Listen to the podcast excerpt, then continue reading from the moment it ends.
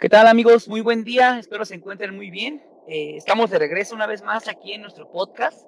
El día de hoy vamos a hablar de una película muy interesante. Eh, hay varios temas que, lo, los vamos a tocar muy a fondo. Es First Reform de Paul Schrader.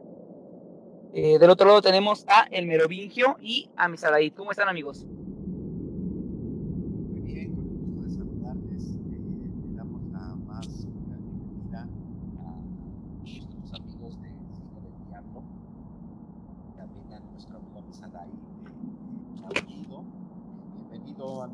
¿Cómo estás? Hola, hola, muy bien. ¿Ustedes qué tal? Un gusto estar de nuevo. Y bueno, iniciando marzo, y retornan más del año pasado del mismo mes, ¿no? Claro. Vamos iniciando con todo. Eh, hace mucho calor en la Ciudad de México. Y, bueno, pues vamos a eh, hablar de una cinta que, que pareció muy desapercibida, pero tiene un alto valor cinematográfico. Eh, aquí le pusieron que, el, reverendo, ¿no? no sí, eh, la acaban de subir a Netflix con otro nombre. Eh, no lo tengo ahorita a la mano, lo busco y se los digo para que este, de hecho, esta película se eligió por lo mismo que acaba de llegar a la plataforma y pues este sería una buena opción para que la vieran. Eh, la, Iglesia de la Salvación se llamó aquí en, Netflix. Ah, muy bien. Eh, fíjate que me gustó más ese nombre. Me, gustó ese nombre. Creo que eh, tiene, tiene como, como más juego, Más impacto, ¿no? El reverendo me parece muy un nombre bastante, bastante deslavado. Inclusive pues, el, título en inglés me parece muy, muy adecuado porque es así como se llama la iglesia, ¿no? La que pertenece este, este, eh, pastor. Entonces, eh, primer, de la primera reforma, ¿no? Sería la, traducción. Entonces, entonces eh, pues básicamente es una, una película que, que, relata la, eh, vida de un, de un, pastor en sus últimos días, eh, ya, ya enfermo, mal anímicamente, eh, mal psicológicamente y en una crisis, una crisis de fe, una crisis existencial y que, que, se plantea un, dilema moral acerca del compromiso de la, de la iglesia con, con la destrucción del mundo y el medio ambiente. Todo, todo aderezado pues, con una historia ahí, eh, de amor de fondo eh, y, que, culmina de, una forma tremenda, inesperada, con, eh, este, este reverendo colocándose bombas alrededor de su cuerpo porque su intención es que en una ceremonia muy especial eh, se va a hacer explotar. Final desiste. De eso vamos a hablar más adelante. Eh, sí, bueno, eh, sobre el nombre, ¿no? Es, es, importante poner sobre la mesa, bueno, esta traducción de, inglés, de, primero como primordial, de la importancia primordial que tiene esta, esta iglesia, justamente en la que están todos estos hechos de primer orden teológico, ¿no? Como lo comentábamos fuera del aire. Sí, por supuesto. Eh, y habla de, la, iglesia protestante, no, de la iglesia católica. porque además en el contexto del, director, eh, del cual viene, eh, hablábamos que, Paul Schroeder viene de un contexto calvinista. Este calvinismo a ultranza, este calvinismo eh, sombrío, eh, tradicionalista, pero que también no, no, no se ha dudado en llamar pues escolasticismo eh, calvinista, escolasticismo protestante. Inclusive vamos a ver que su, su ritual es muy parecido al católico, la conformación de la iglesia. Entonces, el director pues viene de este contexto. se dice que hasta los 18 años pues no vio una película. O sea, fue hasta los 18 años que, pudo ver una película porque su padre, siendo, eh, un pastor, no, le permitía ver, cine, no le permitía ver, ver, películas y, pertenecía a la ala de este cristianismo tanto, eh, le podríamos llamar cristianismo bastante eh, oscurantista, ¿no? Entonces, eh, de, ahí viene la visión del director de, este cine, de este concepto de cine que viene de Bush Reader. Inclusive tiene un texto, que más adelante vamos a recomendar, sobre su concepto de cine, que es el cine trascendental. Curioso nombre, cine trascendental, es decir, este cine que trata sobre la fe, este cine que trata sobre la existencia, este, este cine que trata sobre la contemplación eh, desde una perspectiva física eh, y, que, que, bueno, me parece muy interesante eh, el, concepto de cine, de, cine trascendental de Paul Schroeder, que además no es el único. Hay, él reivindica el cine de muchos autores que van muy enmarcados eh, en, esta tendencia de, mostrarnos historias eh, encaminadas a la fe. Entonces, eh, es, es, más o menos el contexto con el que, que, inicia y de, que el título ya de primera instancia pues, nos coloca, nos coloca First Reformed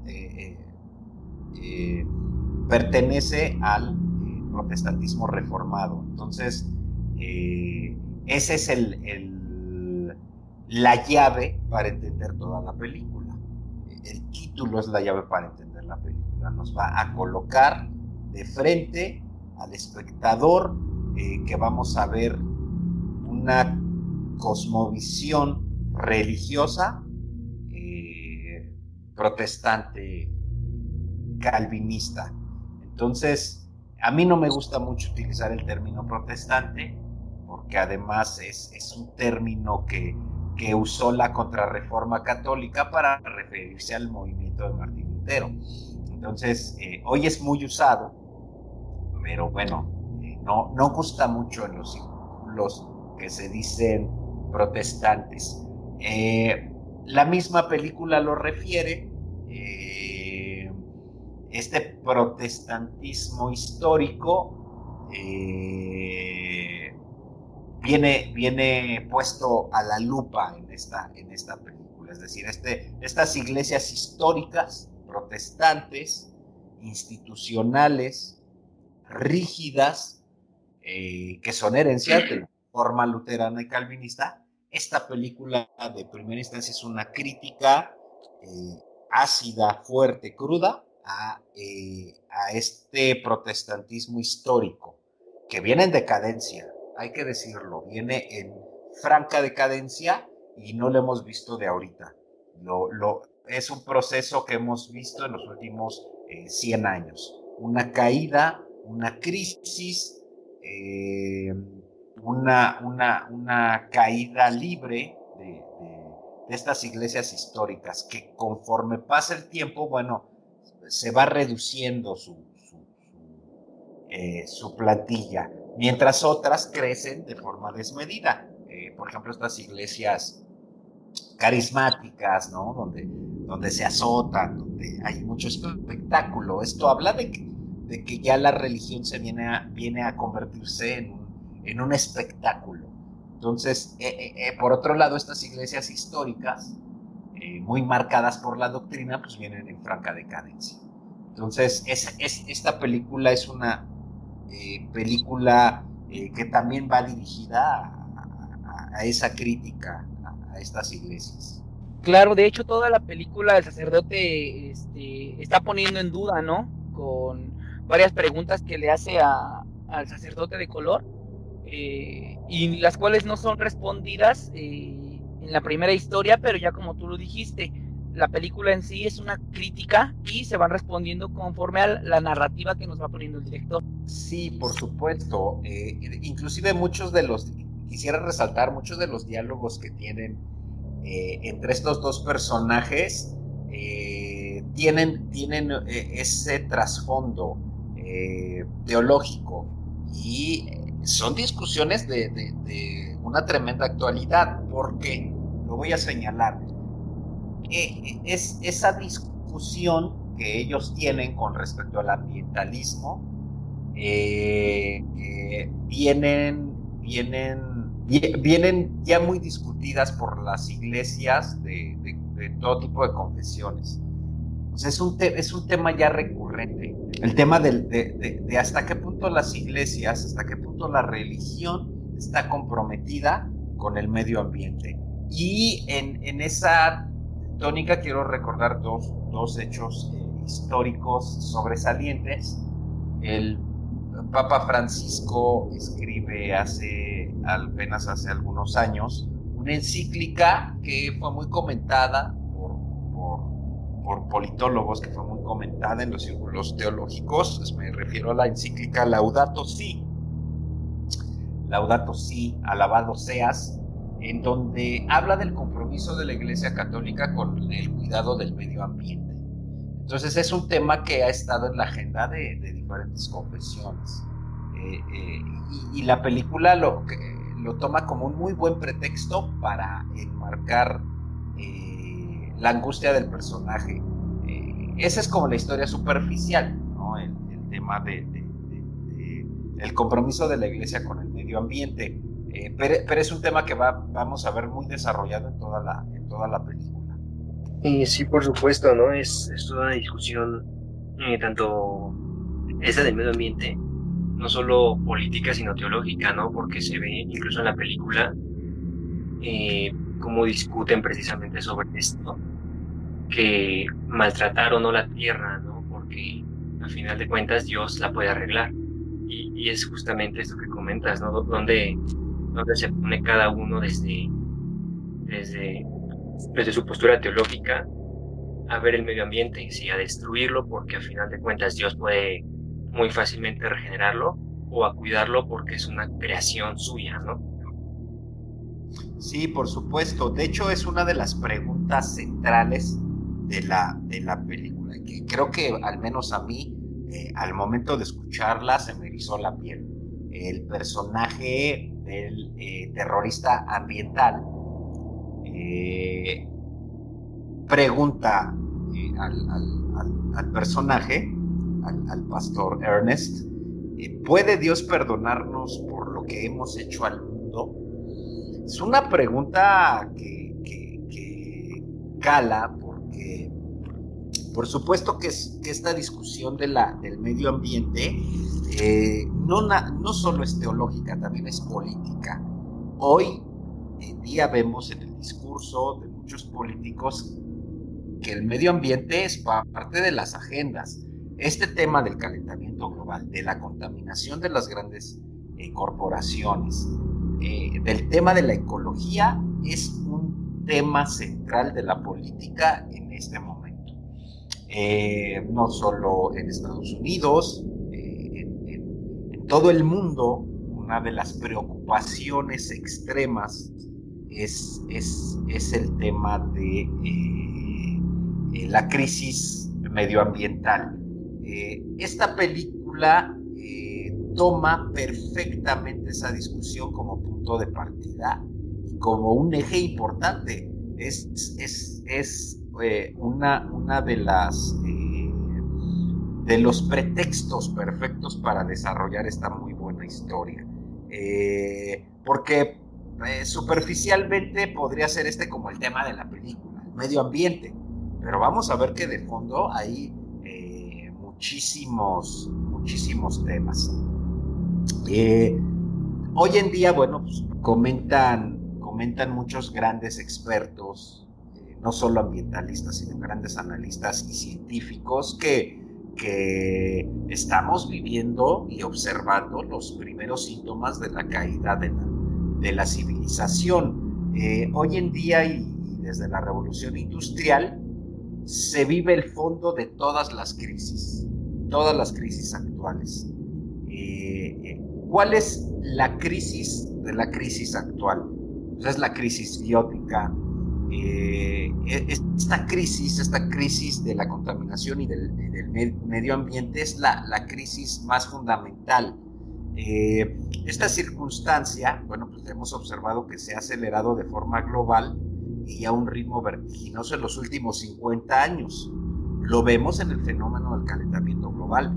Eh, en estos últimos tiempos hemos observado que la depredación y el consumo trepidante de recursos naturales nos indica que en el futuro próximo, no, no en 100 años, no en 200, en eh, estoy hablando de 30, 50 años, vamos a ver agudizados problemas como el calentamiento global, la sobrepoblación, la contaminación y la hambruna. Es decir, estos van a ser azotes eh, muy agudos eh, de la humanidad próxima.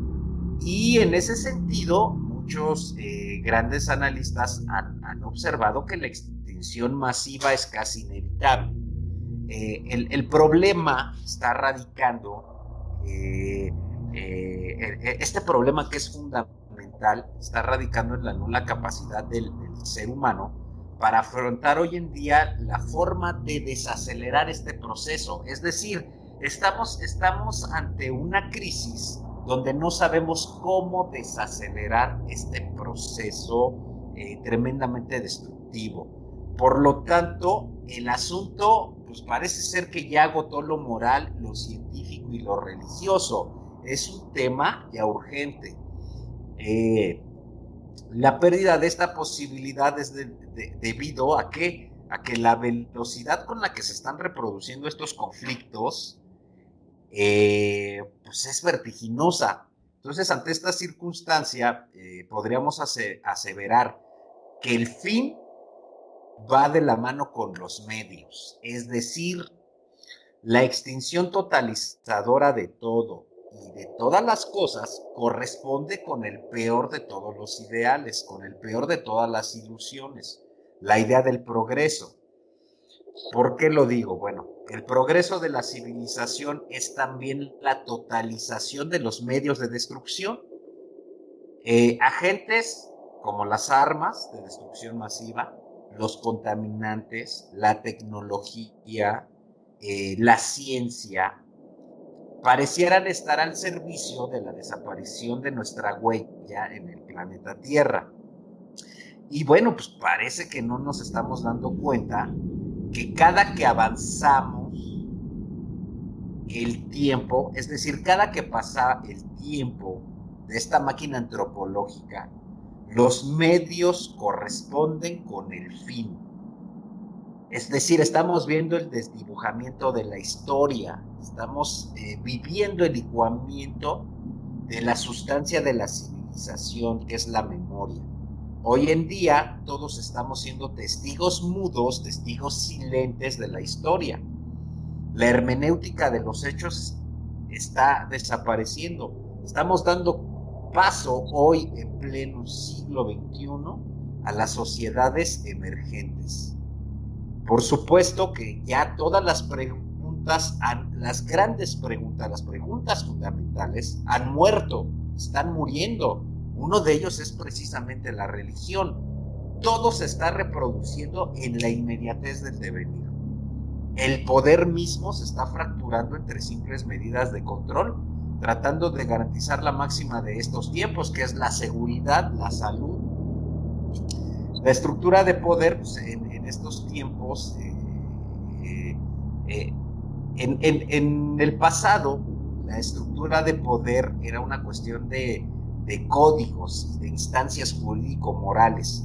Hoy en día el paradigma se ha transformado y se ha trocado en construir estructuras de permanente observación. Estamos viendo videocámaras en cada esquina, el espionaje a través de, de los celulares, entonces, el poder se está, se está encerrando en la habitación de un boyerista, que se está limitando a contemplar los hechos. Hemos paralizado el, actuar. el poder está pasando de ser un acto de voluntad a ser, un, solo potencia. Eh, conforme está pasando el tiempo, eh, estas potencias pues, se están transformando en impotencias, en llana desesperación, en, una permanente sociedad eh, sin sentido. estamos ante la aparición de, eh, un, nuevo paradigma donde el ser se está convirtiendo en, un ser inservible y, que cuyo único fin es el contemplar la consumación de todo y de todas las cosas, es decir, de convertirse en un testigo mudo de la destrucción del mundo. Y la religión en este aspecto se está convirtiendo también en un simple espectador. Entonces, eh, eh, eh, es una discusión de trasfondo político, moral, jurídico, teológico, al cual pocos le están apostando. Y bueno, una, una de las partes centrales de este diálogo, de esta centralidad dentro de la, de la cinta, regresando al, al espíritu teológico de la cinta, es en el énfasis que se hace al mandato de Génesis 2.15, eh, eh, en el cual, bueno, eh, así, explicado, dice que tomó pues Jehová Dios al hombre y lo puso en el huerto de Edén para que lo labrara y lo cuidase. Y mandó Jehová Dios al hombre diciendo, de todo árbol del huerto podrás comer, entonces, este, este mandato cultural, eh, este mandato eh, de cuidar la tierra, de labrarla, de guardarla, poniendo al hombre eh, como corona de la creación, como vigilante, mayordomo y servidor y representante de Dios como cuidador de la creación, ese oicónomos de la creación, ciertamente de, ese hoy no queda nada. Es decir, el hombre a través de este proceso de secularización ha invertido su papel de servicio, convirtiéndose no en un mayordomo, sino en un abusador de la creación. Entonces, eh, eh, este, este, este, esta discusión, esta pequeña, este, eh, no discusión, esta pequeña intercambio de posiciones con respecto al mandato cultural y al mandato de Dios de cuidar la creación, eh, refleja esa preocupación de, la modernidad por el medio ambiente. Por eso insisto, el mismo Papa Francisco, en su encíclica Laudato Si, que es obligación hoy en día leerla a todos, no nada más los estudiantes de teología, no nada más las señoras que están todos los domingos en misa, eh, sino es labor de todos leer este documento político. Es un documento político, es la posición del hombre que representa eh, a la institución más poderosa del mundo, que es la Iglesia Católica, la más influyente. Eh, es su posición con respecto al hombre inserto en esta vocación de servicio. Es decir, el Papa en esta encíclica está identificando al hombre como siervo, como trabajador y labrador de la tierra en la cual Dios lo puso. Y como paradigma de este servicio, de esta actitud servicial, el Papa Francisco, bueno, pues toma a, a San Francisco de Asís. Y todos sabemos que San Francisco de Asís es el santo de los animales, cuida de los animales, el que habla con los animales, el que le hace poemas a las mariposas, al, al, hermano perro, ¿no? Entonces, eh, la, iglesia quiere recuperar ese papel eh, cuidador, ese papel de llamar al servicio. Pero hoy en día la realidad es que vemos una pérdida de este sentido de mayordomía en la creación. Y la película lo refleja perfectamente. Tan es así que en vez de dar un mensaje desesperante, un, mensaje esperanzador, bueno, al pastor no le queda otra, otra más que mandar un mensaje desarticulado, esquizofrénico, porque él también está atrapado en su, en su angustia. Y eso es lo que le está pasando a la iglesia hoy en día. No se encuentra. Es una iglesia fracturada, es una iglesia que ha perdido el sentido originario de la mayordomía y del mandato de Dios. Ha descuidado la iglesia su papel en el mundo como eh, transformadora como preservadora del reino de Dios, porque el reino de Dios no es algo trascendente. El reino de Dios está aquí entre nosotros, aquí y ahora. Entonces, eh, es, es, es, como eh, la desesperanza que refleja la película, eh, en medio de esta desesperación. por tanto, es una discusión no nada más teológica, es una discusión política, es una discusión jurídica, y, eh, que, va enmarcada en, este, en este aspecto, que, lo vamos a ver de forma muy radical, porque inclusive el, pastor de color, que además es, un gran personaje, no sé ustedes, a mí me gustó mucho, ¿cómo vieron ustedes este personaje? Les gustó que además es un rapero, ¿no? El, el que interpreta a este pastor, no sé qué les pareció. Sí, no, no, no, te puede caer mal, es muy carismático, ¿no? Sí, eh, por supuesto. Es, es, es, un gran personaje, este, este, este, este pastor, y, e inclusive pone los puntos sobre las IES en esta discusión ambientalista. Y, hay una frase de él que a mí me dejó frío. Dijo, bueno, es que esta destrucción está, está creando a muchos yihadistas, pero nosotros también tenemos a nuestros yihadistas. Y es que esto habla que ante una desesperación fundamental de la religión por transformar la realidad, lo único que está creando es, es, una religión esquizofrénica, es decir, divorciada del mundo. La iglesia nace, surge en el contexto de un mandato cultural de Dios a los hombres de cuidar y velar el reino de Dios aquí y ahora. Ese carácter originario de la iglesia se ha perdido hoy en día. Entonces, ¿cómo recuperarlo? Eh, ya no lo sabe porque ya está desarticulada. Eh, la, religión está enajenada de ese sentido originario. Es decir, ni siquiera tiene un concepto claro de lo que es el reino de Dios. Entonces, pues imaginémonos los, terribles, los terribles, terribles eh, resultados y consecuencias de divorciarnos como iglesia de la realidad. Y eso es lo que vemos en la película.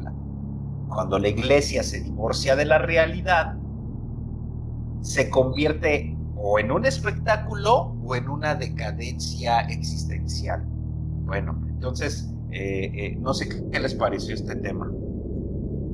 Eh, sí, claro, me gustaría agregar sobre lo que comentabas al inicio, que justamente no a esta a esta destrucción progresista del mundo eh, viene correspondiendo la avanzada nihilista, ¿no? En la que pues hay poca preocupación eh, por el mundo, por uno mismo, como, como individuo, por, prácticamente todo. Y este es un nihilismo en el que, que vivimos hoy día, eh, pues totalmente ¿cómo decirlo? Eh, más perverso de lo que es, ¿no? Porque no te lleva a construir nada. Exactamente. Eh, y de hecho el nihilismo tiene como trasfondo ese, ese, ese, ese divorcio, eh, ese divorcio, es, esa desarticulación con lo trascendente. ¿A qué me refiero con esto? Eh, en un largo proceso histórico de la mal llamada Edad Media, que eh, lo, hemos dicho continuamente, eh, este, término no es el correcto, porque se, da una idea de la Edad Media, una leyenda negra. Este, este, proceso, el divorciar el carácter eh, fundamental de la iglesia en el aquí y ahora pues, fue un proceso histórico de, donde se fue desarticulando la iglesia. ¿En qué aspecto? En dividir la vida en dos terrenos, la vida de la naturaleza y la gracia. Es decir, eh, en este proceso histórico, la, la realidad se ha dividido en dos niveles.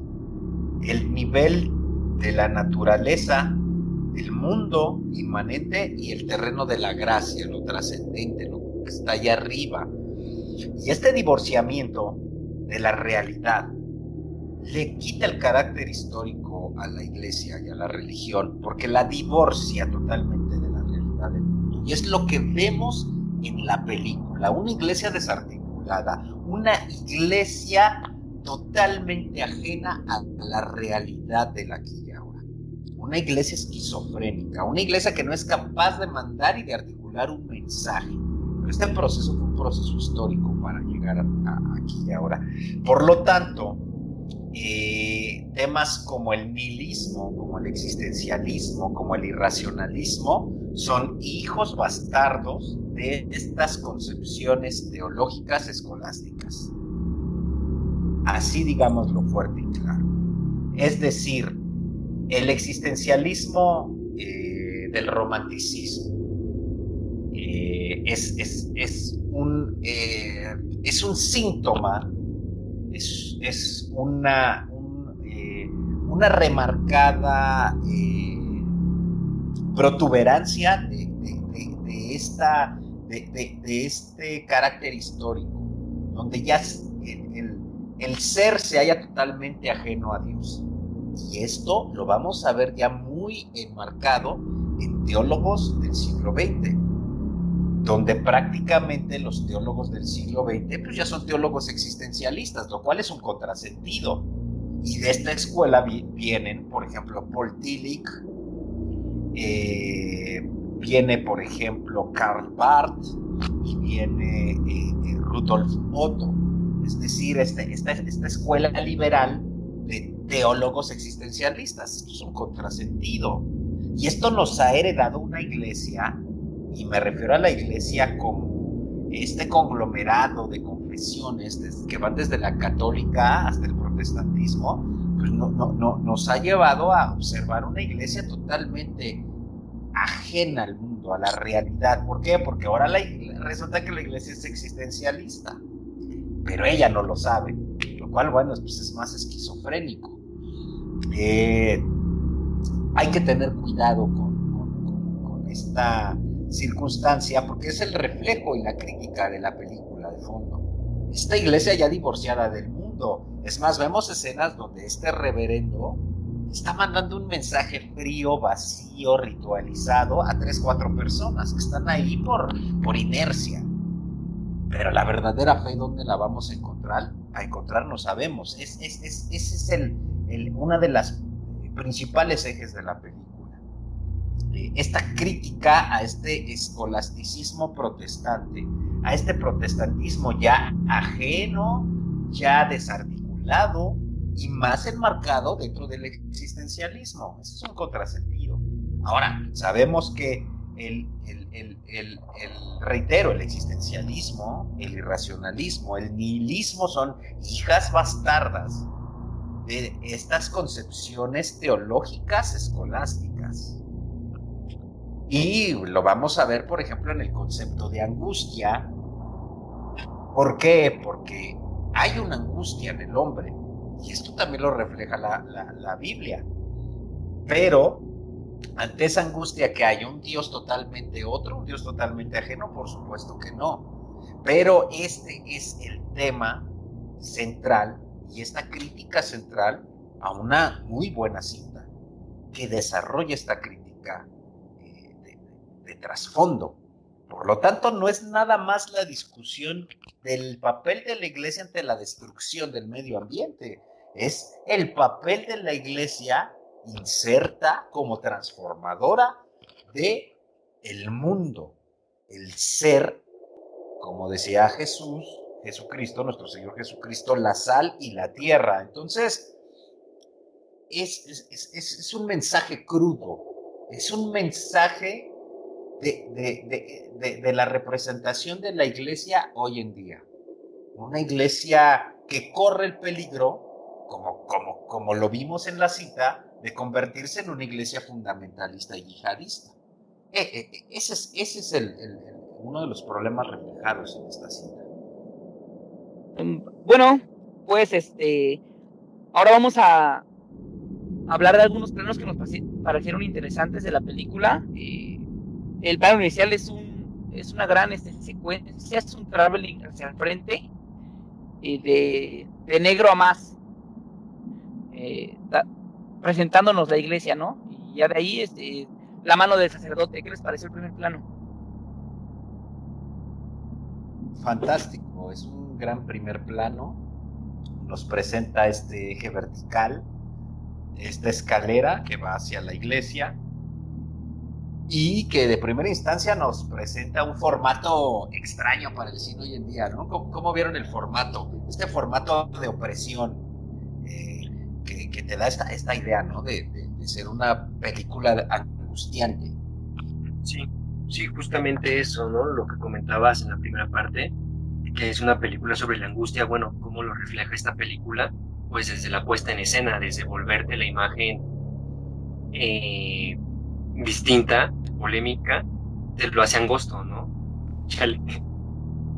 Sí, e, e, este, este, formato eh, es muy adecuado porque eh, este, este, esta pantalla cuadrada va a resaltar los primeros planos. Eh, es la intención del director presentarnos eh, estos primeros planos eh, y enmarcarlos. Entonces, estéticamente la película tiene un realce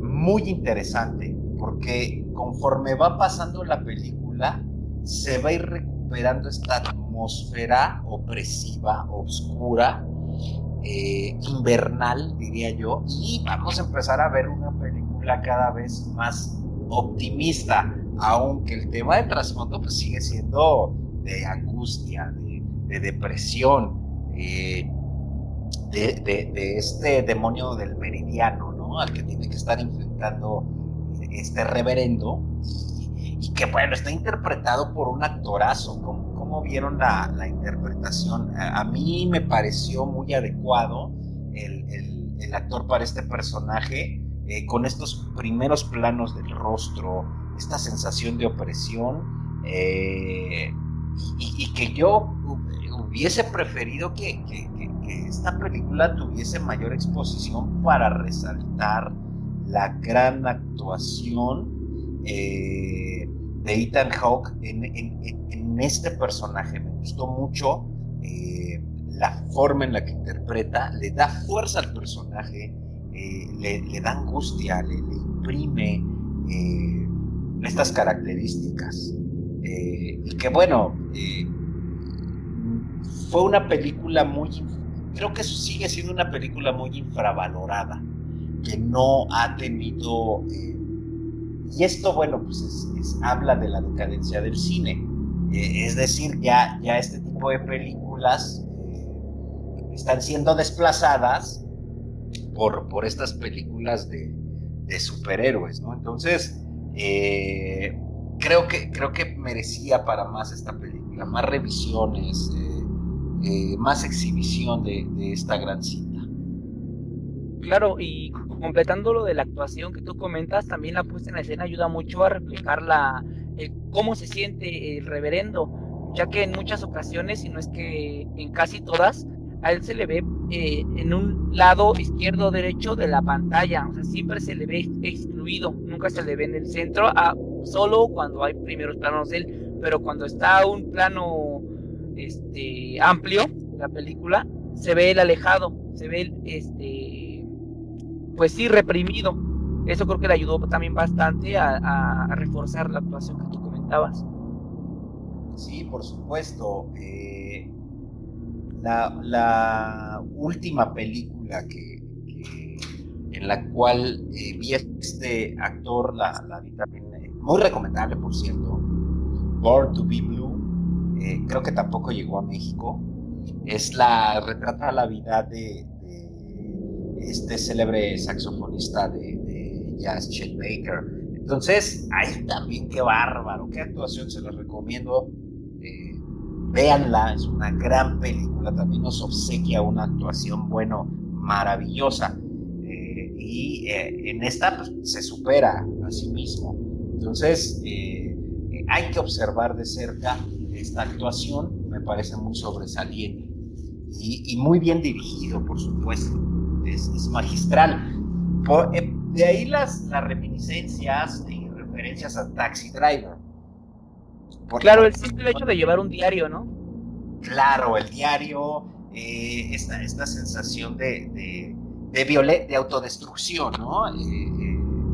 es, un reverendo, eh, ahora de que es un reverendo alcohólico, entonces eh, es, una reminiscencia, un homenaje también a Taxi Driver esta película. Eh, tiene, tiene mucho de, este personaje de Robert De Niro y, creo que lo logra muy bien, está muy bien dirigido este, este personaje.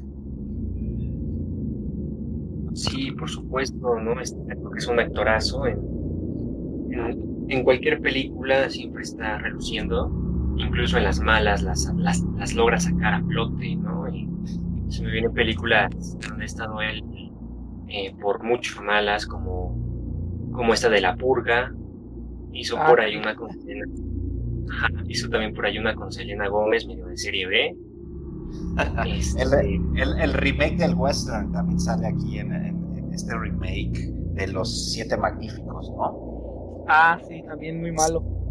Malísimo.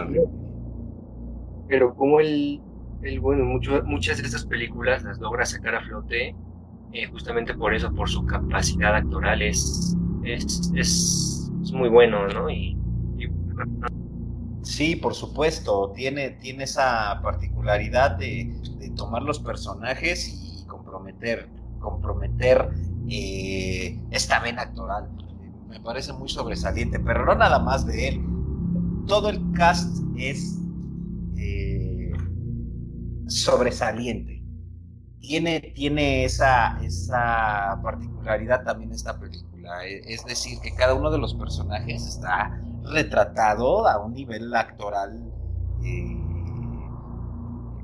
y nos obsequia un plus, ¿no? Porque además ya, ya como que está eh, también infravalorado en el cine este tema, ¿no? Ya, ya cualquiera actúa, ya cualquiera lo ponen ahí eh, para interpretar un personaje, ¿no? Aquí, aquí vemos actuaciones eh, sobresalientes.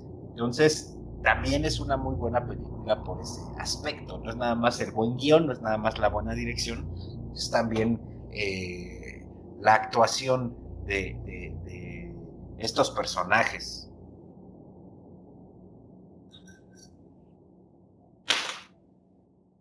¿no? Y, justo comentaban sus, sus semejanzas con Taxi Driver, que bueno, no sé si lo dijimos por ahí, que es escritor de, de, esa película y escritor frecuente en un periodo de, de Scorsese.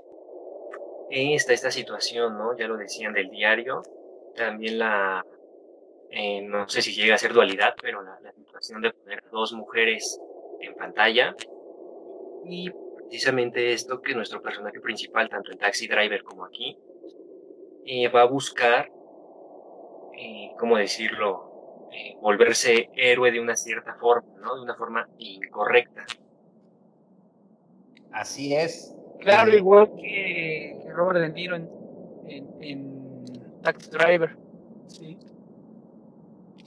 tiene muchos ecos de, Taxi Driver, y como bien lo comenta Misadai, em, es, un, es un guionista recurrente en, cine de, Scorsese antes de que se divorciaran, ¿no? Eh, eh, lo vamos a ver también como guionista de esta magistral película que también, yo no sé por qué me gusta, pero me encanta. Eh, la última tentación de Cristo me parece una gran película, que también creo que por ahí está en Netflix, no, no, no, no recuerdo, creo que sí. Y si no está, bueno, pues búsquenla porque vale mucho la pena. También recomendable. Eh, de, guion de, este gran director. Y eh, que también nos plantea esa temática, ¿no? La caída de la fe, la crisis de la fe, la crisis de la angustia y de la desesperanza. Entonces es un tema recurrente ya en este, en este director y guionista. Creo que eh, esta película, eh, después de tantos años de no darnos un buen guion, eh, se, vuelve a poner en el ojo con, una cinta que al menos a, mi parecer es la mejor de su cinematografía. no sé qué les parece a ustedes, pero me parece lo más sobresaliente de este director claro, eh, a mí se me hace raro que, la gente tome de estandarte, eh, porque viene de la productora A24, eh, cosas como, no sé, Lady Beard, mm, este, Lighthouse, todas estas películas y, no le presten atención a esta que, se supone que tendrían que prestar atención, porque yo recuerdo cuando salió la propaganda de esta, decían, el del escritor de Taxi Driver, Roger Bult, le pusieron mucho énfasis al guionista, pero no pegó. De hecho, yo no la vi hasta apenas así como, bueno, cuando la subieron a Netflix. Eh, no sé por qué no, no, llamó tanto la atención como debería de haber llamado. Si tenía con qué, tiene, buena, tiene buen reparto y el, y el director y guionista pues es magnífico. Bueno, también hay que decirlo, esta es una película para odiarse, detestarse y no verse.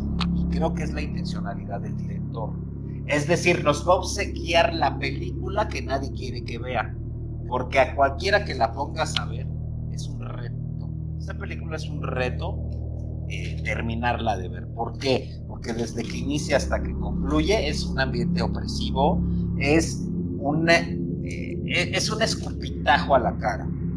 Eh, son escenas crudas, son escenas no desagradables, no grotescas, pero, pero sí muy simples. Además, como no tiene música de fondo, bueno, a los 10 minutos, de veras, si, la estás viendo cansado, te vas a dormir. Entonces, es el gran valor de esta película, que la intencionalidad del director es para que nadie la vea, para que eh, sea eh, analizada desde otras perspectivas. Entonces, mi, teoría es que, es que esta película ha sido infravalorada, eh, casi no ha sido vista precisamente porque es la intención del director, que, sea una película que desagrade. Y, lo logra, ¿eh? Yo la verdad es que hubo momentos donde luché para no cerrar los ojos porque eh, tenía que estar yo muy concentrado en las escenas, en los diálogos. Es, una película muy opresiva. Eh, no deprimente, yo la calificaría como de angustiante, más que deprimente. Eh, y además los temas que toca pues, son, son fundamentales. Este, claro, eh, le iba a preguntar, bueno, a, a Misadaid, que, ¿qué nos puede comentar de los temas que nos mandó? Igual para subirlos a nuestras páginas y se puedan dar una referencia cuando estén escuchando este podcast. Sí, por supuesto. ¿Cómo me lo puedes repetir? Ah, que si. Se me cortó no te preocupes, que si nos puedes este, dar una pequeña este, introducción de los planos que nos mandaste, igual para subirlos a la página y de los que nos estén escuchando se puedan dar una pequeña referencia de lo que estamos hablando en imagen. Ah, sí, por supuesto.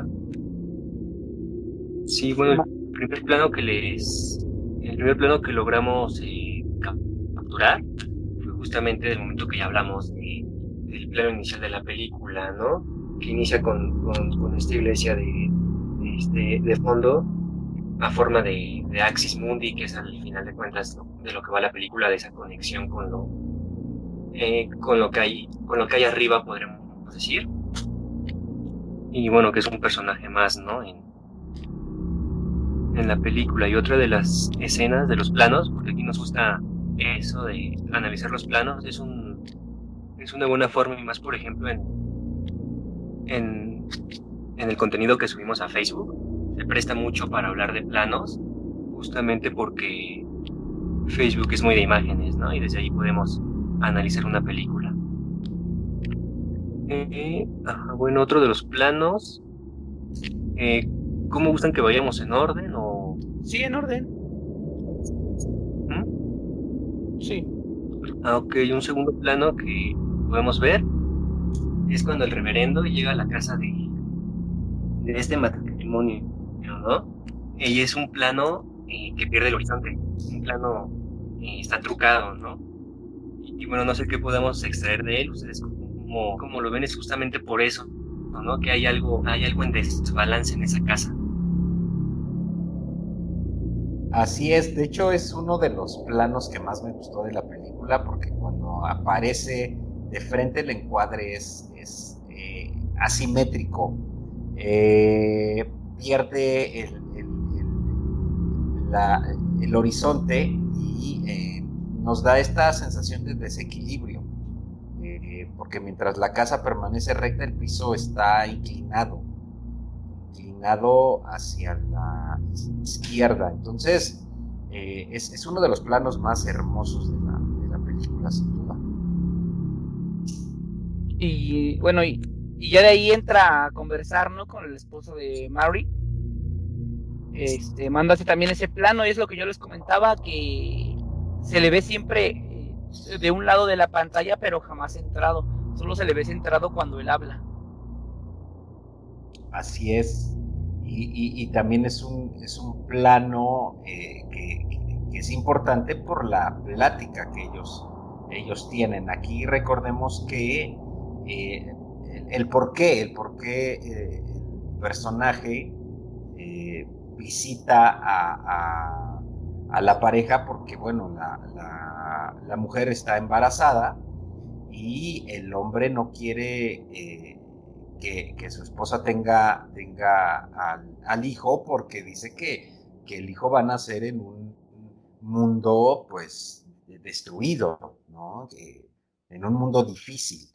Entonces, eh, el, eh, reverendo, bueno, platica con él para, para ver sus puntos de vista y aquí ya es donde se expone el tema de, la destrucción del medio ambiente y se nos revela este personaje eh, que aparece en este plano del lado derecho como un terrorista ambiental. Entonces, y además esa sensación que da también es como de frenesí. es, es un muy buen plano. Ahí no sé qué piensas tú, Amisada, de ese plano.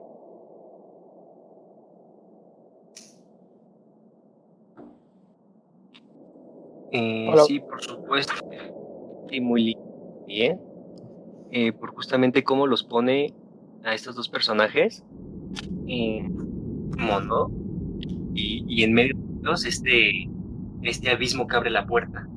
Y bueno, al final de cuentas se van a terminar como va a terminar el reverendo conectando con, con las ideas de este señor, de Michael. Eh, pero sí es un plan un tanto, eh, bueno, no sé, yo lo siento eh, un tanto incómodo, poco temático, muy justamente por todo esta situación de cómo los pone en extremos. Así es. Y, y que bueno, en un, en un, momento de la película estos dos personajes se van a corresponder.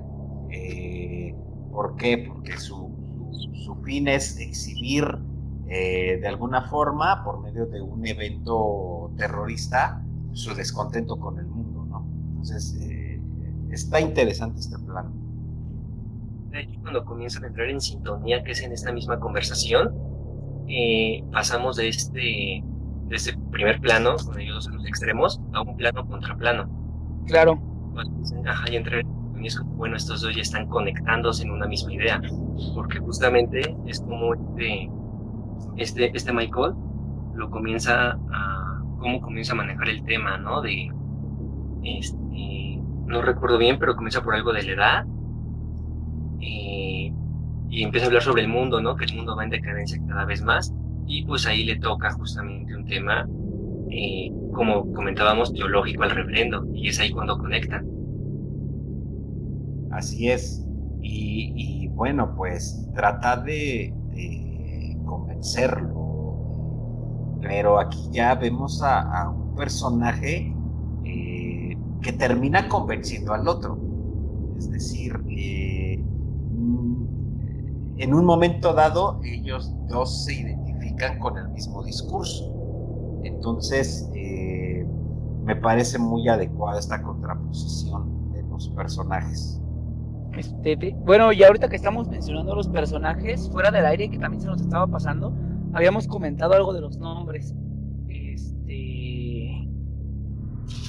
De María, José, Joseph, que todos estos son nombres este, que, que se les puede dar una segunda historia, ¿no? También. Sí, por supuesto, son nombres que, que, bueno, algo que comentamos mucho aquí es eso, que, que en el arte en general, en nuestro caso en el cine, algo que comenta mucho el maestro Fareta, ¿no? Que, que el azar tiende a cero.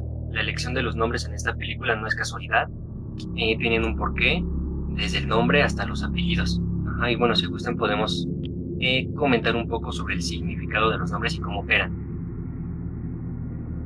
Sí, pues yo el, el, primero que me di cuenta es ese, estos dos eh, terroristas ambientales que fueron este, asesinados, María y José, de los que menciona el este Michael. Ellos son, son, los primeros que yo me percaté y ya de ahí fue cuando empecé a poner más atención. Sí, por supuesto. Otro, otro eh, referencia clara eh, y, la relevancia con el nombre es la del personaje principal, que es Ernest. Eh, Ernesto es, es, un nombre que, que, significa fuerza, perseverancia. Y, además este tema de la perseverancia, pues es un concepto teológico calvinista, porque eh, uno de los cinco puntos del calvinismo es precisamente eh, la gracia perseverante, la gracia que persevera el perseverante eh, que es salvado. Entonces, eh, la, reminiscencia de, del significado de Ernesto eh, ah, pues también nos lleva, por ejemplo, a, eh, la, obra, una de las obras escritas por el, magistral Oscar, Oscar Wilde. todos conocemos su, libro La importancia de llamarse Ernesto que, sabemos que es un juego de palabras en, inglés eh, con Ernest y la palabra earnest, serio, que son homófonos, este, se suenan igual. Entonces, la, importancia de llamarse Ernesto es algo así como la importancia de ser serio. Entonces, es un, es un nombre con mucho significado eh, eh, y que, que, va a enmarcar a, a este personaje principal dentro de esta, de esta perseverancia, de esta fuerza que lo va llevando a, un destino eh, que, del, cual, del cual ni él mismo se lo espera, ¿no? Entonces es, un hombre interesante. Sí, claro, y también lo podemos relacionar con, igual con otro personaje, un tanto más histórico en este caso, que es San Ernesto, ¿no?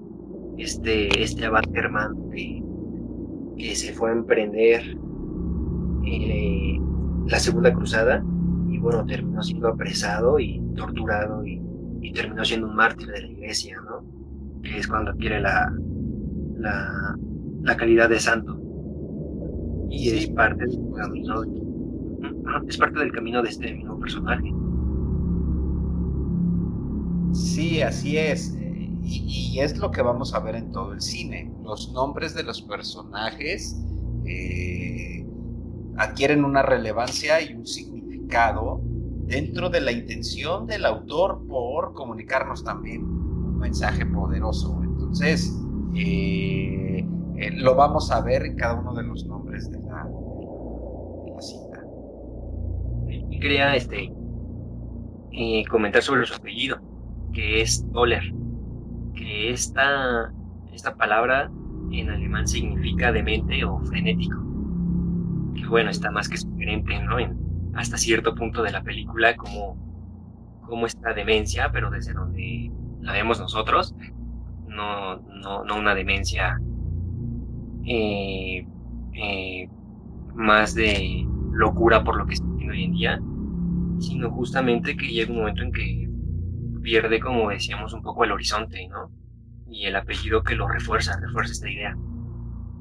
Sí, por supuesto. El, otro nombre que, nos va eh, a, llevar, pues es el nombre de María, la eh, mujer que, se embaraza y que posteriormente eh, de la cual se va a enamorar el, reverendo.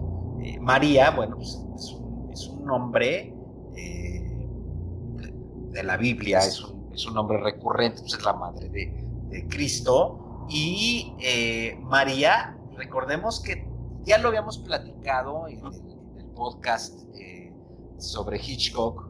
Eh, María es un nombre que tiene una etimología doble.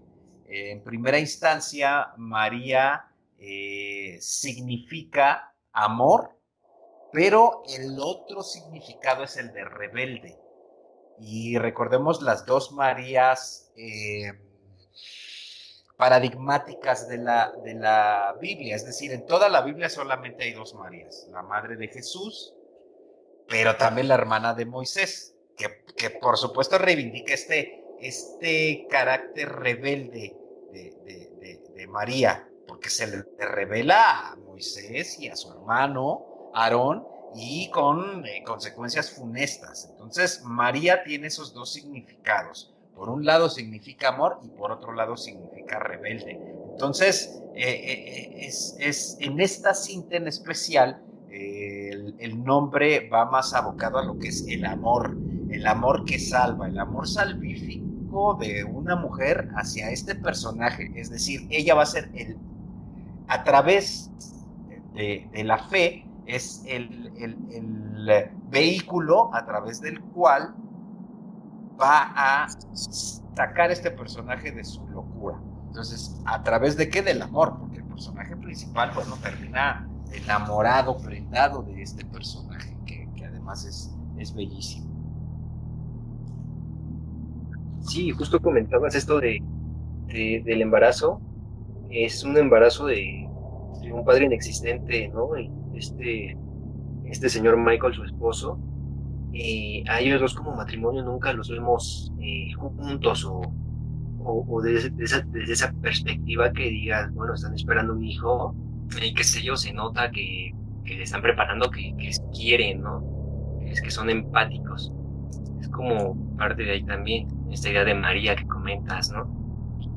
Así es, eh, es, es la madre es, la representación del amor, es la representación de la madre, es eh, la representación de la rebeldía y eh, que, vamos a, inclusive discutíamos una, una escena eh, fuera del aire, esta escena del sexo tántrico, ¿no? Que tiene con el reverendo, donde se ponen uno encima del otro tienen aquí una escena no explícita, quiero decir, no es una escena de sexo explícito, es una escena eh, de sexo tántrico, ¿no? Es decir, se colocan uno sobre de otro y sin tener interacción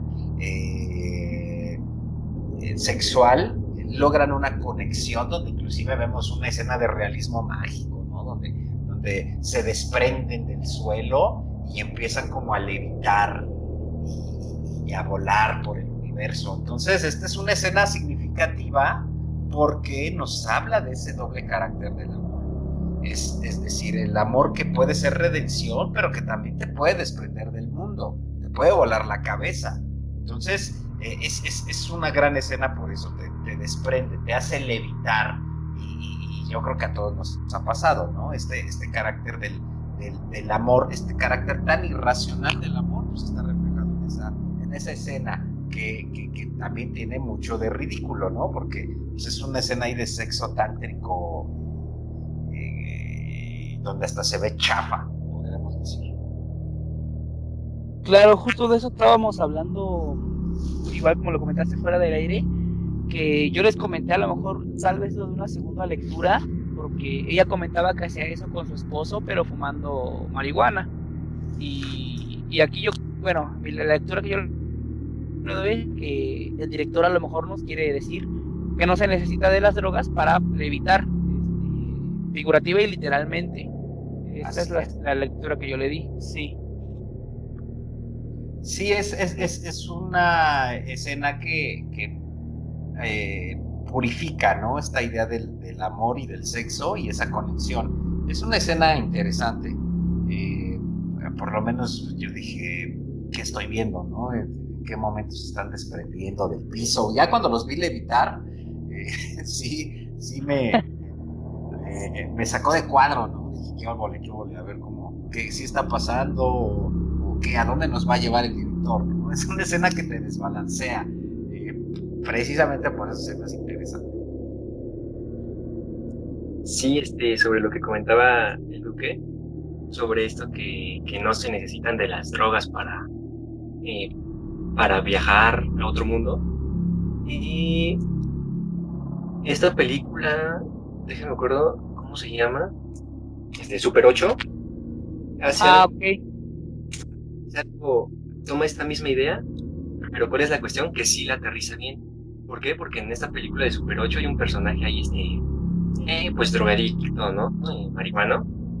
Y que cuando la parte final, cuando acompaña a los niños a la, de vuelta a la ciudad para ver al monstruo este, eh, pues él se queda dormido en uno de esos viajes y se pierde por, por dormirse en ese viaje con, con, con, esta sustancia eh, de juego tóxico, eh, se pierde del verdadero fantástico que es esta criatura. Y al final pregunta, bueno, ¿qué pasó aquí? no Bueno, dijo, pues te lo perdiste por estar en tu viajecito. Sí, ahora, sí. Que, ahora sí que por el viajecito se pierde el viajezote, ¿no? Entonces es como esta contraposición eh, eh del amor como la droga de las drogas, es decir, eh, el amor visto como el más puro o, la forma más pura de acceder a ese mundo eh, de, absoluto desprendimiento, de, escape. Es una, una escena discutible, pero que funciona. Y si quieren ya para ir terminando, podemos comentar al final este, de estos dos posibles eh, dos posibles este, conclusiones que, se tienen, ¿no? La de que él logra suicidarse o de que ella llega en el momento exacto y lo salva de esto. Sí, por supuesto. Y, bueno, eh, entre los nombres hay, hay mucho más que sacar. Por ejemplo, el nombre, eh, lo, va a comentar a Misadai, el nombre de, Edward, de, este personaje, ¿no? Que es, que es como el personaje cínico, el personaje desagradable de la historia, eh, porque además está muy relacionado. Eh, ¿Por qué decide el personaje principal cometer este acto terrorista? Porque se da cuenta que su iglesia recibe recursos económicos de una empresa que es contaminante, de una empresa que eh, tiene en su haber un largo historial de crímenes eh, ecológicos. Entonces, cuando él se da cuenta de esto, se, enoja, se enoja profundamente y dice, a ver, momento, no puede ser que mi iglesia reciba recursos de una empresa que, que, que, comete crímenes ecológicos. Y es ahí donde entra en crisis. Una crisis profunda, agudizada por su crisis física, porque además está acometido por un alcoholismo, está acometido por un cáncer estomacal, sugerido en la película, no lo dice literalmente, esto es como una lectura, eh, y eh, acometido por estos dolores, pero también acometido por estos eh, demonios internos, porque en la película se nos refiere que este reverendo perdió a un hijo en la guerra, y además viene de un divorcio. Entonces, eh, estamos viendo un personaje lleno de crisis, crisis eh, matrimoniales, crisis paternales, crisis de fe, crisis en todos los aspectos. Entonces, él, termina por tomar esta decisión. Y el, dueño de esta empresa, pues es Edward, que también hay mucho significado en este nombre, ¿no, ¿No Amisadai? Y Edward, eh, bueno, viene de la raíz germánica, prácticamente, eh, que son como, como los, el protagonista y el antagonista son de los nombres de raíz germánica. Y bueno, que significa prácticamente guardián de las riquezas. No se necesita más, ¿no? Para, para, Así es. para comprometer este nombre. Es la representación de este capitalismo salvaje, de este capitalismo dedicado a la, de este corporativismo, eh, dedicado a destruir el mundo, eh, reflejado en ese personaje. E, exactamente, si se quiere ver esa oposición de contrarios entre el personaje principal, que es el reverendo, y este otro personaje que además te cae mal, ¿lo ves? Y, este, este, este hombre soberbio, cínico, eh, y, que además vemos el contraste de los vehículos.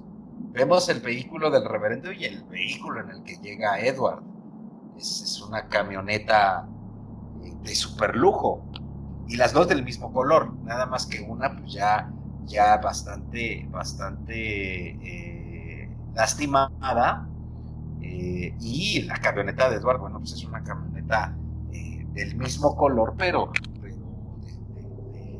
llena de lujos. Entonces, sí es la contraposición y, si se quiere ver la oposición este, del protagonista y el antagonista. Entonces, eh, sí, sí, sí, sí refiere esta oposición de, de contrarios con este trasfondo. Sí, bueno, y de hecho también para cerrar con esto de los nombres, en su apellido y el nombre de la, corporación de su industria es Val. Y bueno, me puse ahí a, investigar un poco y descubrí que Valk es como tal, bueno, no entendí del todo, el artículo estaba en inglés y bueno, muchos eh, términos que resultan difíciles, este, pero es prácticamente esto de Valk, es una fórmula que es la fórmula para una capa de bloqueo entre, entre electrones. Es lo que pude, pude comprender de, de, de lo que significa esto de Valk. Un, un bloqueo, ¿no?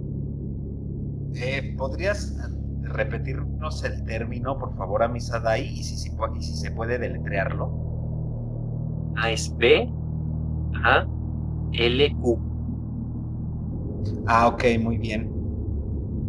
Sí, sí, es una, una serie de, nombres que nos van a eh, reflejar pues estas, estas otras historias. Entonces, eh, hay más que decir de los nombres y muchos más análisis. Eh, da para mucho esta película.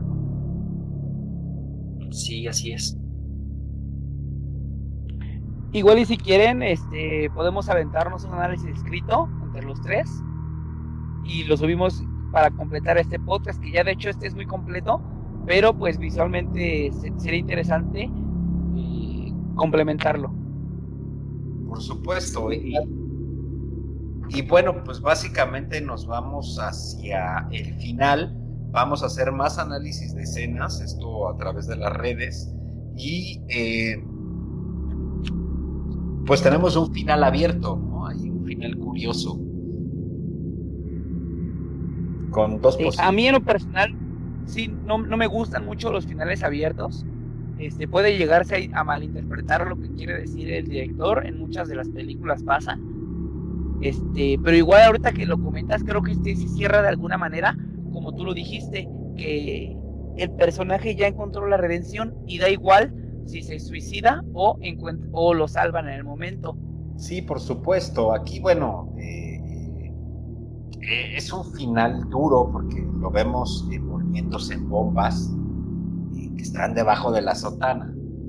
Y aparte, esta otra escena también muy, pintada de, realismo mágico, donde se envuelve en un alambre de púas, como este silicio de, los monjes de la Edad Media, ¿no? Este silicio para quietar al demonio del meridiano. Eh, es una escena, yo creo que esa escena y la del cuerpo del terrorista ambiental con, la cabeza deshecha son de las escenas más, más crudas de la, cinta. No sé qué les parecieron estos, estos dos planos. Y sí, bueno, de hecho, sobre, sobre esta parte final, que cuando él ya trae puesto el chaleco detonante, eh, no sé si por, por, casualidad, no recuerdo bien, bueno, repetimos, nada es casualidad en, en el cine cuando es cine, pero se asoma a la ventana y ve a entrar a María a la iglesia, ¿no? Y, y es cuando decide no, cuando decide no llevar a cabo su, eh, su misión suicida. Y, a mí esta parte me parece grandiosa, ¿no? María entrando a la iglesia, es como, no necesitas más para, para entender a, a, dónde va la película, a dónde apunta. Sí, por supuesto. Y, de hecho este eh, final abierto eh, pues da esas dos posibilidades, ¿no? Si es que eh, ya él es salvado, ya decide no cometer el acto terrorista, y la otra es si ya se tomó el veneno, ¿no? sería ya especular de más si, él ya, ha tomado el veneno y prácticamente está condenado a, morir, ¿no? Eh, eh, es, un, final interesante y, que cierra de forma magistral esta, gran película que si queremos hablar de cine autoconsciente, esta debe ser una ¿no? de, tantas, porque obviamente nada es por casualidad, cada uno de los simbolismos, cada una de las escenas. Por ejemplo, esta identificación del órgano de la iglesia con el órgano sexual, que es un chiste que, pareciera ser desagradable. No sé ustedes. Fuera del lugar, sí. Sí, También lo pensé que estaba fuera de lugar, sí. Es un chiste fuera de lugar, pero con una gran intencionalidad. Está hablando de esta impotencia, ¿no? Porque el órgano ya no sirve. Es decir, lo tocas y es un órgano pues, ya inservible que está ahí de adorno, ¿no? Entonces es como esta impotencia de la que hablaba al principio, esta impotencia eh, en las operaciones. Y la iglesia institucional, tal y como la conocemos ahora, y más dentro de estas confesiones, tanto católicas como de este protestantismo escolástico, van muy enmarcadas a esa impotencia. Es decir, este chiste tiene, tiene una significancia dentro de la película, ¿no? Pareciera fuera de lugar, pero es muy pertinente por, el significado de este órgano inservible, es decir, de esta impotencia de la iglesia. Eh, me pareció eh, un, chiste que, eh, una metabroma que, que, que habrá que comprender todo el contexto de la película para poderlo reflejar. sí, siempre hay que estar atentos cuando un director hace malos chistes, ¿no? Decía por ahí este, este Pareta respecto a Hitchcock, que también se aventaba sus, sus chistes eh, bastante malos. Y sí, claro, aquí tiene todo este fundamento, pues del que ya nos platicaste, ¿no? El fundamento de, de esta eh, caída simbólica, tanto literal se puede decir, de la iglesia. Por supuesto. Y, y esta metabroma, pues es algo lo comenta Misadai, lo, lo ha comentado el Duque, eh, estas metabromas eh, de Hitchcock pues, son de, disfrute de los cinéfilos. Eh, yo disfruté mucho esta película. la voy a volver a ver otras dos, tres veces para poder seguir observando sentidos. Vale mucho la pena verla. Altamente recomendable. Es una película de la angustia existencialista que te remite a mucha literatura, te, remite a la, al eh, romanticismo existencialista de Soren Kierkegaard, eh, te remite al nihilismo de Nietzsche, te remite a la literatura de Dostoyevsky, te remite a William Faulkner, ya, ya lo había comentado Misadaí eh, en alguna ocasión nos, remite a muchos autores, a, muchos pensadores y filósofos eh, de esta angustia y esta desesperación existencialista eh, que sería necesario ver para entender todo el abaje de la película. Entonces, pues vamos a recomendar algunos libros y películas, ¿no? Para, para tener eh, más contexto y, poder discutir más de esta película. Yo creo que nos quedamos cortos. Hay, hay muchísimas lecturas más de, esta gran cinta. Claro, este, pues yo para reforzar la, la religión, bueno, la religión del director, pues recomiendo Hardcore, que ahí es cuando lo, lo dice, ¿no? explícitamente. Eh, igual revisar este, el guion de Taxi Driver, eh, La última tentación de Cristo. Les, son creo que, y bueno, y Toros Salvajes son las únicas que creo que podría recomendar yo ahorita, las que he visto bien. Sí, claro, además eh, el, director Paul Schrader tiene, tiene una, una carrera impecable, tiene, tiene películas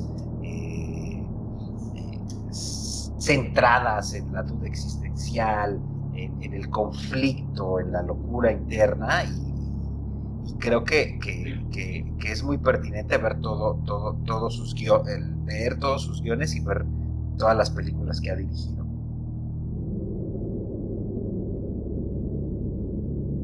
Sí, por supuesto, es un, este, no sé si lo podamos ya catalogar, ¿no? Como yo creo que sí, ¿no? Como un autor. Claro. sí, o bien Sí, por supuesto, ¿no? nos brinda cine eh, autoconsciente, cine de alta manufactura, eh, cine para reflexionarse, discutirse, entenderse, verse, disfrutarse. Eh, podríamos recomendar también, por ejemplo, dentro de esta literatura, texto que, es de este, de este autor. Eh, es un libro que se llama El estilo trascendental en el cine. Eh, es, un libro que hay que leer para entender la propuesta de este director. Eh, vamos a, ver que el estilo trascendental en el cine no es nada más la firma este director, también es la firma de, otros grandes como, como Robert Bresson, eh, este gran cineasta francés, eh, como Yasuhiro Ozu en Japón o, Carl Dreyer en, Dinamarca. Bergman. Por supuesto, también. Entonces hay, hay que, hay que leer ese texto, lo recomendamos para para eh, lectura y, bueno, si ya se quieren meter a las tripas de, lo que es estas ideas de lo racional y lo irracional en la idea de Dios, pues vamos a recomendar por supuesto un texto base eh, que es eh, Lo Sagrado de, Rudolf Otto. hay una traducción bastante asequible en Alianza Editorial hay que leerlo. Eh, recomendamos también eh, el texto de la epístola a los romanos de Karl Barth eh, y dentro de esta misma circunstancia teológica, pues vamos a recomendar algo de, de Paul Tillich con respecto a su a su enfoque sistemático, teológico y, existencialista. Eh, Paul Tillich es un, es un filósofo existencialista cristiano y teólogo protestante. Él es, eh, es luterano, germano, estadounidense, uno de los eh, teólogos más influyentes en el, siglo XX, de que esta película tiene mucho de ese enfoque existencialista de la, de la religión. Entonces, eh, tiene muchísimos textos. El que yo puedo recomendar, a mi parecer, además que es un texto muy complejo que tiene mucha eh, influencia de Heidegger, es su teología sistemática de Paul Tillich. Eh, vale la pena leerlo para entender este, esta perspectiva teológica del existencialismo. Amén de decir que el existencialismo, bueno, pues es una, es un, es una eh, corriente filosófica surgida en la teología. Eh, y, bueno, para, enmarcarnos en ese contexto del existencialismo y su raíz teológica, pues vamos eh, al incunable, al gran filósofo danés Soren Kierkegaard. Podemos recomendar de él, bueno, pues dos textos fundamentales para entender este existencialismo cristiano, que van a retomar más adelante ya más secularizado Martin Heidegger, Jean-Paul Sartre eh, eh, y muchos otros tantos eh, filósofos del siglo XX. uno de ellos es el, texto de Temor y Temblor, que también creo que por ahí Alianza Editorial tiene una edición bastante asequible, y por supuesto el concepto de, la angustia, eh, y, bueno, eh, recomendarle, porque cualquier texto de este gran filósofo, pues vale mucho la pena, eh, la enfermedad moral es otro gran texto sobre el concepto de ironía, en constante referencia a Sócrates, y In Vino Veritas. Entonces, yo creo que, que mucho de lo que hoy concebimos como ateo, como existencialismo, eh, como este posmodernismo, como este humanismo, como este individualismo, eh, tiene mucho de raíz dentro de la teología de este, eh, este magistral escritor y filósofo y teólogo danés, del cual, bueno, pues Nietzsche yo creo que Nietzsche tiene dos influencias preponderantes para construir su proyecto filosófico. Uno es Soren, Kierkegaard y por supuesto que el otro es... Eh, eh, ya se me olvidó el nombre. Para que cortes eso, por favor, Duque. Vale, sí, sí, sí. se me fue el santo al cielo. Eh, de este proyecto existencialista. No, hay que cortar eso, se me fue el nombre de este otro, otro célebre filósofo del cual bebe... Eh, ah, ya, perdón, perdón, perdón. Voy a retomar la idea, ¿ok? Ok, vale, vale. Déjame, espérame, espérame, espérame. Ah, listo, sale si hay dos filósofos de los cuales bebe Nietzsche para construir su eh, propuesta filosófica, pues por supuesto que es eh, Soren Kierkegaard eh, y el otro es Schopenhauer. son, son los dos filósofos, uno pesimista y otro existencialista, donde Nietzsche va a hacer una síntesis y una gran propuesta del nihilismo. Eh, por eso mismo es que comentaba al principio que existencialismo y racionalismo eh, son, son eh, pues hijas bastardas de la teología. Entonces, para, hay que entender estos, estos conceptos para, para, poder disfrutar más el cine. Claro, sí. este, no sé si tengan algo más que agregar. Este, fue un episodio de casi más de dos horas más o menos. Este, yo creo que estuvo muy bien. Eh, ¿Algo más que quieran agregar? Este, pues no, bueno, igual este, dice, ah, sí, este Memphis lo dijo por ahí, ¿no? Lo de, lo del relato que les, que les mandé de, de William Faulkner.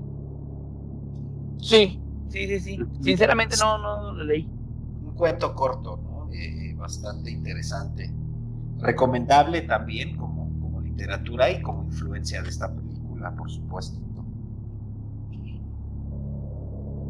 Sí, pues entonces sería todo, ¿no, amigos? Pues yo creo que pues sí quedó muy bien. Es una película de la que podríamos seguir hablando, da para mucho, pero aquí la vamos a dejar, eh, porque si no, entonces, ¿qué les dejamos de, análisis a ustedes?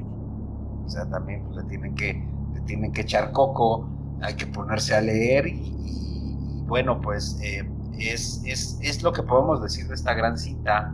Esperemos les haya gustado el, podcast de, la película de, First Reform. Es, es una muy buena cinta, recomendable y esperemos la puedan ver y disfrutar como la, la vimos y la disfrutamos.